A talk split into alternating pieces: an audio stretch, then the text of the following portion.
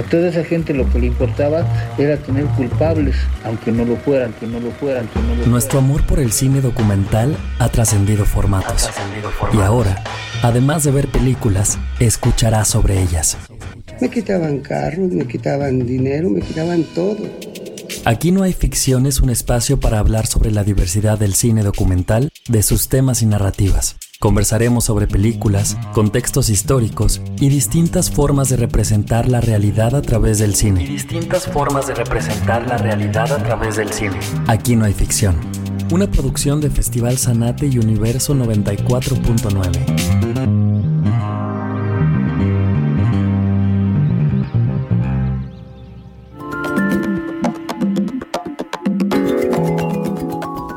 bienvenidas, bienvenidos. Esto es Aquí no hay ficción, nuestro espacio desde el Festival Sanate y Universo FM, donde buscamos compartir básicamente pues nuestro amor al cine de no ficción, al cine documental, hablando justamente de su diversidad tanto temática como narrativamente. Mi nombre es Carlos Cárdenas Aguilar y como cada dos semanas en este espacio invitamos amigos, amigas, colegas para divagar sobre ciertos temas que nos interesan, reflexionar, sobre todo preguntarnos, ¿no? Eh, en torno a el cómo reflejamos, el cómo retratamos la realidad y a mí me da muchísimo gusto hoy en particular, digo, cada dos semanas, pero hoy me da mucho gusto recibir en este espacio a, bueno, era era grosero que no hayamos podido coincidir, como no lo teníamos en mente teniendo ¿no? talento local tan a la mano el queridísimo Alejandro Ponce, mejor conocido como Monero Ponce, está con nosotros y nos habíamos tardado, si no es una coyuntura ahí de, oye, Ponce está ahorita por acá, ¿por qué no platicamos con él? Y aparte para platicar algo que es bastante interesante como el cine etnográfico. Pero bueno, antes que todo, mi queridísimo Monero, bienvenido a esta tu casa. Muchísimas gracias, Carlos. ¿Qué tal? Buenas, buenas tardes a todo el auditorio, a todo tu, todos los escuchas y pues nada, encantado de estar por acá. La verdad es que muchas gracias por, por la invitación y sí, con muchas ganas por ahí de platicar de, documental, de cine etnográfico, de, lo que venga. Ahora sí que, que tú dirás. Monero Ponce, que es eh, realizador, documentalista, eh, colimense, eh, Monero, como bien ¿no? su, apodo lo, dice, pero que también estuvo muy eh, inmiscuido en términos de esto que es la antropología visual, que solamente de escucharla de repente nos da pereza, ¿no? Lo decíamos un poco fuera de, del programa, de repente tenemos esta idea de que el documental puede llegar a ser una cosa que nos repele, ¿no? Que suena aburrido y cuando le metemos estas eh, definiciones de antropología visual, documental etnográfico, lo primero que nos viene a la cabeza es eso debe ser aburridísimo, es denso, es totalmente académico y justo venimos a desmitificar ese tipo de, cosas, ¿no? En este programa. Entonces, empezando un poco por ahí, buscando una definición probablemente o buscando tal vez un concepto o aterrizarlo. ¿De qué hablamos cuando hablamos de cine etnográfico, mi querido Monero? Al Carlos, pues sí, de pronto como que las primeras impresiones siempre resultan por ahí se van hacia ese lado de pronto como más académico, va, muy vinculado siempre con, la antropología, con, el trabajo etnográfico, la, etnografía que es como la metodología clásica de, la antropología y por ahí surgió el, cine etnográfico, así se ha entendido, siempre se ha visto como acompañando de la mano de, la academia, de los trabajos de investigación, eh, generalmente cualitativos de eh, algo ajeno, ¿no? El cineasta que entraba y así se concibió clásicamente el cine etnográfico, un, antropólogo, antropóloga acompañado de un cámara, un cineasta, y así fue como en sus inicios comenzó el cine etnográfico y que de pronto son como las referencias que hasta la fecha tenemos, sin embargo, pues bueno, desde e, esos inicios hasta la actualidad, ha cambiado muchísimo la manera de producir, de circular, de, editar, del acercamiento y demás, pues ha evolucionado muchísimo a una cosa que por ahí inclusive más compleja de definir, pero en general creo que sería eso, ¿no? Este documental eh, que acompaña alguna investigación o, o, que forma la misma investigación en sí, ya no solo como, como detonante, sino también como plataforma, como mismo resultado. Normalmente se veía siempre como el trabajo escrito, el trabajo académico y por otro lado el, el documental y, cada vez más la academia también le da su lugar al, cine como manera de, como soporte de este conocimiento y viceversa, ¿no? Eh, creo que el público y, los festivales de cine y demás, pues cada vez se abren un poco más a este cine que antes era tal cual, eh, muy académico, muy lejano, muy aburrido, muy contemplativo y, no, no siempre es así, quizá... Eh, se tenga por ahí esa referencia, pero, pero no, no, no necesariamente y por suerte cada vez va cambiando y se van dando distintos procesos, ¿no? Claro, y aparte es interesante ahorita que pones un poco sobre esta, sobre la mesa, que, termina o que empieza siendo un complemento justamente a la academia o a la investigación, ¿no? Pero el cine tiene su propio lenguaje, su propia manera de, relacionarse, su propia manera de retratarse, de interpretarse, ¿no? Y en esa línea lo, lo, mencionábamos también hace, hace ratito. Eh, la primera película que nosotros podríamos pensar, o una de las primeras películas fundacionales en términos del documental, es Nanook el esquimal de eh, Flaherty, ¿no? Y Robert Flaherty es, digamos, uno de los padres de la, la antropología visual, pero esa película, Nanook el esquimal, el primer documental de la historia, está llena de manipulación, de puesta en escena, ¿no? De un montón de artificios que a final de cuentas son, son parte del lenguaje cinematográfico. Eso me llevaría como, como, a, como a preguntarte eh, en esta revisión histórica un poquito de lo que haces, ¿no? ¿Cuáles son esos márgenes? ¿Qué es lo que busca la antropología al final de cuentas? ¿Y cuáles son esos márgenes en torno a una manipulación creativa, ¿no? Que pueden tener. ¿Hasta dónde se puede, digamos, meter mano? en esta representación ¿no? audiovisual de, este entorno, ¿no? A través del cine, siendo que, el cine tiene su lenguaje. Claro, tal cual, partiendo desde ahí de, reconocer ya hoy en día que, va a ser distinto algo escrito de algo eh, audiovisual, ¿no? Como que no, tratar necesariamente de, que aporten la misma información, aporten el mismo conocimiento, porque son lenguajes y plataformas y soportes distintos y, hoy en día ya se ve así. Ah, eh, bien señalas, ¿no? Nanook el esquimal y, yo creo que inclusive los inicios de, la antropología visual y del cine etnográfico, pues era eso, el acompañamiento y un cine que trataba de ser muy observacional, muy expositivo, muy de ir y poner la cámara y representar la realidad tal cual es. Así es como se pensó y, así era lo mismo eh, décadas después, Jean Rouge, que, también lo platicábamos un, poquito hace un rato. Eh, pues era esto, ¿no? Como pensarse que la cámara era objetiva, que íbamos a ir y poner una cámara y registrar y de pronto presentarlo. Y conforme pasaron las décadas, eh, ya en la segunda mitad del siglo pasado, pues se dio cuenta de que no, que hay una edición, que hay una mirada, que es muy subjetivo y, cada vez ha ido cambiando muchísimo esta... Yo, pienso que se ha estirado mucho la liga al tema de qué es válido, ¿no? Porque finalmente se pasó después a un cine colaborativo, a un cine donde ya de pronto no era el investigador investigadora quien tenía la cámara, sino al, revés, y de ahí una reflexión sobre eso.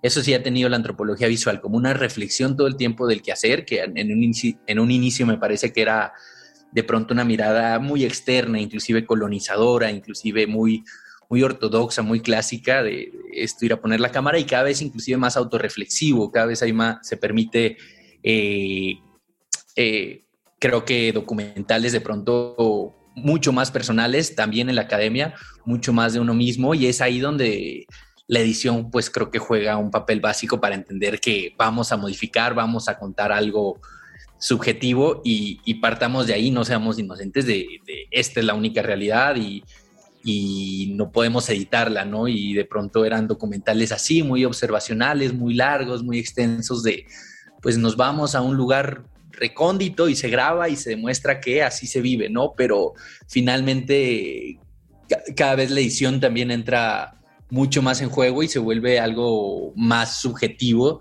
tanto para lo que se quiere decir como también al momento de, recibirlo, ¿no? De, interpretarlo y la academia creo que también se ha abierto mucho a, esta parte que bien señalas, ¿no? E, estos límites de hasta dónde cabes, creo, creo que más, y justo ha sido la manera en la que se produce documental que también ha orillado a, la misma antropología, decir, bueno, y, que si ahora volteamos las cámaras hacia nosotros, ¿no? O sea, en un momento, en un primer momento fue este darle la cámara a ese otro, a esa otra edad, y, y ahora es un pongamos también la cámara hacia nosotros, reflexionemos qué estamos haciendo y cada vez más es, es este creo que el ciclo hacia donde va la, la reflexión del cine etnográfico. Eh, eh, esto que mencionas, o sea, me hace pensar en el increíble aporte que hace justo con base al, al, preguntarse y al cuestionarse, ¿no? Yo creo que si hay, un elemento eh, muy lindo que tiene el cine documental es que constantemente se está cuestionando a sí mismo a la manera, en, en, su forma y en su fondo, ¿no? A la manera de representar la realidad. Y eso a través de, digamos, de la historia nos ha, nos ha generado eh, muchos movimientos, ¿no? Con cada, con cada nueva revolución tecnológica hay una revolución narrativa. Y justo viniendo de, de lo etnográfico, ya que mencioné mencionabas hace rato a Jan Rush, probablemente una película de las más interesantes en ese sentido es Crónica de un verano, ¿no? Como poniéndola aquí y aprovechando la coyuntura para, para recomendarla que empieza a ser justamente ese ejercicio participativo. Antes de ir al corte, como, como trabajar un poquito o, divagar un poquito en torno a eso, a lo participativo en torno em, eh, eh, a la forma del documental. ¿A qué nos referimos, por ejemplo, con cine participativo, que es parte de esta, de esta antropología? Claro que en su momento, en los 60s, Jan Rush empezó como a romper mucho de esto que, venía la, antropología más clásica y el cine etnográfico. Él se acomoda ahí entre ambas cosas, entre el cine y la academia, por ahí circulando un poco más, inclusive en el cine, en, este caso con, Edgar Morin, este, esta película. Eh, ya antes había hecho otras muchísimo más, creo que... Eh, observacionales, más lejanas, más desde, desde lejos. Había tenido Los Amos Locos en el 55, que tal cual es ir a poner poco las cámaras, yo un negro, eh, y con Crónicas de un Verano, pues empieza a romper esto y, cambia la manera en la que se empieza eh, a ver al, otro, ¿no? a reflexionar, se empieza de pronto a, pensar más el día a día de, también la, otra parte, ¿no? La que, la que dirige. Y el colaborativo creo que ahí tiene un, gran peso América Latina, me parece. Creo que empieza eh, ya un par de décadas después eh, con, por ejemplo, Jorge Sanginés en, en Bolivia. Eh, esta propuesta de, de cine participativo, de, ¿saben qué? Ya no es solo ir y grabar, sino eh, ir a buscar estos espacios populares, estas asambleas, etcétera, eh, para, para de pronto dar la cámara a la otra persona, ¿no? Y, ver qué, qué, sucede cuando se comparte el proceso de grabación, de guion, de inclusive después de edición, y de ahí pasamos a, cines etnobiográficos, a, a, otras maneras ya muchísimo más complejas, pero que en un primer momento, digamos, por ahí de, los ochentas, pues rompen mucho con, con, cine colaborativo, cine participativo, de entrar a un sitio y decir, pues vamos a ver qué pasa si no somos nosotros los que filmamos, ¿no? El académico o el, o el cineasta y, qué pasa y también reflexionar justamente en torno a eso, ¿no? A qué, sucede cuando la cámara es el mismo detonante, cuando te va a generar otro tipo de relación, te acercas a un sitio y de pronto ya no es solo una libreta del antropólogo clásico, sino que ya hay una cámara y evidentemente te va a cambiar toda la relación, toda la dinámica y es ser muy consciente de, eso y, eso fue lo que empezó a romper en los 70s, 80s, eh, a decir, bueno, eh, qué sucede si, hacemos otro tipo de cine mucho más colaborativo y donde sea el otro quien, quien se sienta representado. Y después hubo una crítica también a eso y es como, pues, ¿por qué no hablamos de nosotros mismos, no? Eh, entonces sí, al igual que el cine documental, pues la antropología ha sido, ha sido a lo largo de la historia muy, muy crítica y muy reflexionando sobre su mismo quehacer, creo.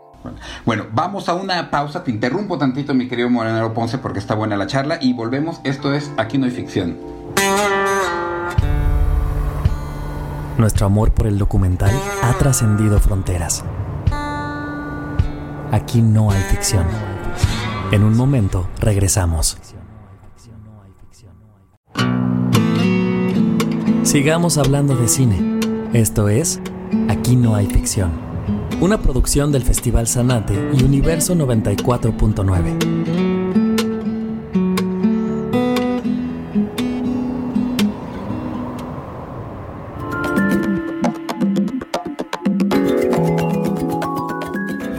Estamos de regreso, esto es Aquí no hay ficción y nuestro invitado del día de hoy, el queridísimo Monero Ponce, estamos divagando en torno a cine etnográfico, antropología visual, pero sobre todas las cosas a esta cuestión o estas preguntas en torno a el representar al otro, el representarnos a nosotros, el lo probablemente o seguramente imposible que es captar la realidad, registrar la realidad en todas sus, sus, tonos y formas, pues, ¿no? O sea, el cine, lo, decías antes de, ir a pausa, eh, em, eh, Monero, pues, ¿no? O sea, estas cuestiones de, en algún momento dado, los realizadores, los antropólogos visuales empiezan a cuestionar el hecho de cómo están registrando esa realidad y entonces le dan la cámara a, eh, a, a las personas que están registrando, a las comunidades para que ellas ¿no? Se retraten, se reinterpreten, porque pues, la realidad es muy compleja, hay muchas aristas, ¿no? En, torno a eso. O sea, si algo tiene interesante el cine eh, eh, etnográfico es justamente el constante cuestionamiento en torno a lo que está registrando y su relación con él. Y eso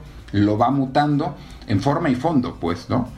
Claro, claro, tal cual, Chopa, como bien lo mencionas, y pues sí ha sido un cambio histórico en torno a cómo se ha visto de pronto este proceso, el, entrar con una cámara y, se ha sido muy crítico y ha ido cambiando hasta, hasta pensarse en, nuevas metodologías, en nuevos acercamientos muy, muy críticos, muy que ponen también el, ojo en el realizador, realizadora, o que son inclusive, como mencionábamos antes de, del corte, pues etnobiográficos, autobiográficos, ¿no? De pronto que se explora mucho más a, ese grado de decir, bueno, sí, pero seamos críticos con...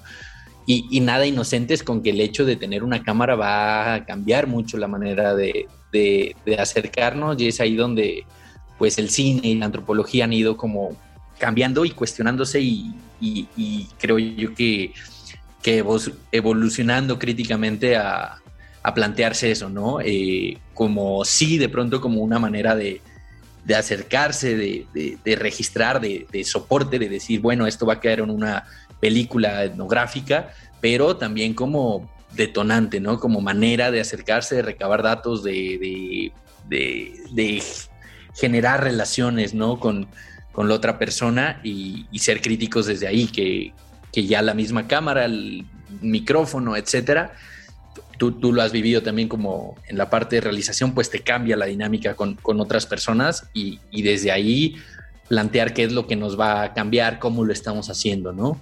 Mm, es que eso, condiciona totalmente, ¿no? Condiciona la realidad. Y al final de cuentas, bien dicen que el cine sola, eh, representa la realidad del cine mismo, ¿no? O sea, al final de cuentas, que son, son películas con todo lo que eso implica en esa, en esa representación.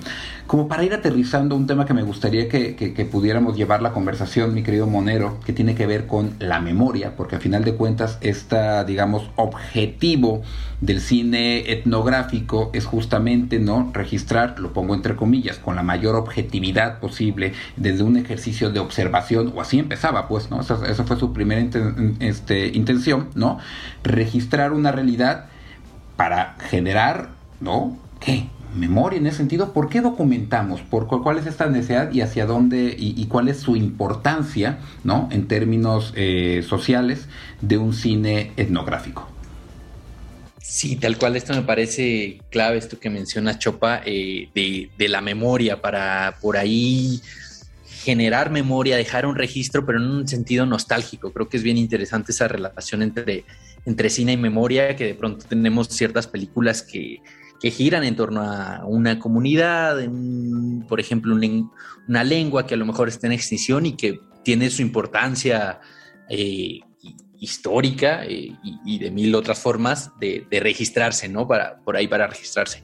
Pero también más allá de, este sentido que, de pronto pareciera histórico y también nostálgico, como mismo vehículo de la memoria, ¿no? La película, el documental, creo que puede llevar a, reflexionar sobre significados de, eventos pasados, de injusticias sociales, de un montón de, temas que se han explorado con, el, con la cuestión de la memoria, donde entra muy bien el documental y, es un lenguaje que tiene una larga tradición, va a continuar y me parece que, que, es, es, lo mismo que con la cámara, ¿no? Es decir, como proceso y como soporte, como una manera de pronto de, acercarnos, de, de, obtener ciertos elementos, una, una fuente ahí de, de tal cual, del mismo proceso de, realización de documental y también como soporte a que quede de pronto una, un documento histórico y pienso que a nivel político pues hay muchos ejemplos que, han, que han, servido justamente de como, como referencias de, memoria, pienso en, Chile, en Patricio Guzmán, lo que hizo la batalla de Chile, Chile, la memoria obstinada, hizo distintos documentales, digamos, a nivel político que tuvieron su, su peso ya más reciente en el mismo sentido también político. Hay un documental ecuatoriano que se llama La muerte de Jaime Roldós, de, Manolo Sarmiento, que también explora, digamos, eso, una memoria social, colectiva, política, que, es importante siempre rescatar. Y de pronto procesos mucho más micro, en donde el documental pues tiene mucho que, decir y que plasmar en torno a, en torno a la memoria, ¿no? Eh, en, otro sentido y mucho menos académico, pero pienso también en, Juan Carlos Rulfo, algunos de su trabajo, eh, del olvido no me acuerdo, tiene como esta nostalgia de ir y, regresar. Hay, un, hay uno que se llama Cuchillo de Palo de Renate Costa, también este, y, Tatiana Hueso, que también lo, conversamos en un momento, eh, antes de, de Tempestad, ahora Noche de Fuego, uno de sus primeros documentales fue el lugar más pequeño de, El Salvador y justamente ya se vuelve como a nivel comunitario, pero muy micro y creo que por ahí es muy interesante la, la, función y, lo que detona el cine documental para, para la memoria, una memoria colectiva, una memoria micro, una memoria individual también y, justo eso, como, como soporte, pero también como, como proceso mismo. Claro, y citando, ¿no? O sea, la, multicitada frase, ¿no? Que, de tanto en tanto decimos en este programa, ya que, ya que ha sacado a Patricio Guzmán, eh, lo que decía, ¿no? El, maestro Guzmán, que un, un, país sin cine documental es como una familia sin álbum fotográfico, ¿no? Yo creo que eso justo dimensiona la importancia del cine, y más en este caso del cine de no ficción, ¿no? Para generar estas cápsulas de tiempo, ¿no? Que al final, en unos años, eh, darán testimonio de lo que hemos sido eh, como individuos y como sociedades, ¿no? Y que permitirán justamente repetir o no la historia, ¿no? Y, estudiar desde, desde, otras este, perspectivas. Para eso, ¿no? Este, funciona un poco el, el, registro, el, documento como tal. Como para ir ya enfilándonos, porque el, tiempo apremia, se va muy rápido en este, en este programa, mi querido este, Ponce. Hacer entonces... Eh, esta reflexión de cómo se ha ido reinventando, ¿no? Partimos entonces de que el cine etnográfico es justo este registro, este documento con fines más, eh, vamos a ponerlo entre comillas, académicos, ¿no? Más de observar y dar testimonio, ¿no? Del otro, pero en ciento y pico años, 100 años casi que tiene el documental, está, está por cumplirse este año, 100 años del documental, con, con el aniversario, los 100 años de Daniel el Esquimal, ¿cómo has visto este avance, no? Una especie como de, de reflexión en torno a el cómo representamos la realidad y cómo nos eh, relacionamos con ella a través del cine. Claro, creo que ha sido pues un, cambio drástico, histórico, que ha ido acompañado evidentemente de cambios también en, la tecnología, en la manera de registrar. Inicialmente, inclusive antes del cine documental, pues se apoyaba mucho la antropología clásica de la fotografía y era eso. Y, cuando empezó el cine documental fue eso inicialmente, digamos los años 20, los primeros años del siglo pasado. Eh, como acompañamiento, como un registro, como una cosa, como bien comentábamos, muy observacional, muy desde afuera, y, ha ido cuestionándose el mismo cine y la misma antropología. Eh, creo que para, para bien eh, la, práctica etnográfica, la parte, la práctica cinematográfica, a decir, pues la cámara va a tener evidentemente un papel, Eh, sucede, como bien comentábamos, en los 70s, en los 80s, un cine colaborativo y ahora cada vez un, cine que incluye de pronto la voz en off del realizador, de pronto una cosa mucho más eh, experimental, mucho más crítica, mucho más de, verse a uno mismo o de, posicionarse, que el, que el cineasta, que el antropólogo, antropóloga aparezca en cuadro. Eh, ya, ya empezaron a romper muchas cosas y creo que eso se va a seguir eh, cambiando y, siendo como en, tema de formatos, de presentación, eh, la, cuestión no es, no es igual ahorita que hace 10 años y no va a ser igual de aquí a 10 años. Creo que por ahí cada vez hay más también festivales, eh, formas de, de que circule este cine que, como bien comentamos al inicio, de pronto se veía como aburrido, como lejano, como académico, y creo que la academia tiene que o tiende a, de pronto abrirse mucho más o estos productos cinematográficos abrirse espacios también en otros festivales, en otras eh, latitudes distintas a, netamente las aulas, ¿no? Y pues el tiempo se nos, se nos agotó, mi queridísimo Ponce. Hay muchas cosas más este, que, hubiera estado muy chido chacotear. Eh, me quedo pensando así como de, como de pilón, ¿no? Eh, Voces de la Guerrero, esta película eh, documental de, cine participativo, creo que es un buen, buen ejemplo para acercarnos a cuestiones más contemporáneas, ¿no? De, de cómo ha evolucionado la antropología visual. Una recomendación, una película de cine contemporáneo, antropológico que quieras recomendarle a la gente para que se acerque y desmitifique esta idea de que el cine etnográfico es aburrido? ¿Cuál sería tu recomendación? Y, a mí me gusta mucho de, eh, esta que mencionas también, pero pienso en, Santiago de Joao Moreira, eh, en, Cuchillo de Palo de, Renate, de Renate Coste, y me, quedaría con eso y por ahí con algunas de, de Cutiño. Eh, eh, déjame, déjame pienso, pero por ahí yo creo que esas dos, algunas de estas se encuentran quizá en, YouTube, no son tan difíciles de, encontrar y, valen mucho la pena justamente para reflexionar desde dónde ponemos la cámara, eh, toda esta crítica que se hace eh, también Eduardo Cutiño lo hace en distintos documentales. Este que, estaba pensando es Edificio Master. Edificio Master, un, clásico, exactamente. Bueno, mi queridísimo Ponce, se nos acabó el tiempo. Muchísimas gracias, querido, por estar aquí. Que no sea la última vez y ojalá pronto eh, de manera presencial en el bello terruñito de Colimita Munamur, ¿no? Claro que sí, Chopa, un fuerte abrazo y muchas gracias por, por la invitación. Estamos allá a las órdenes y esperando otra invitación. ¿eh? Yo encantado. Eh, la verdad es que muchas gracias y, muy a gusto la plática.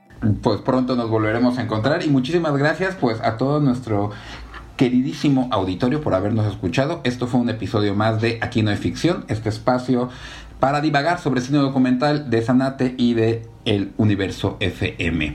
Agradecemos en la producción a Fermontes de Oca y Jessy Ramírez, en la edición a Oscar Segura y nos vemos dentro de 15 días para seguir divagando y compartiendo lo que más amamos, los documentales.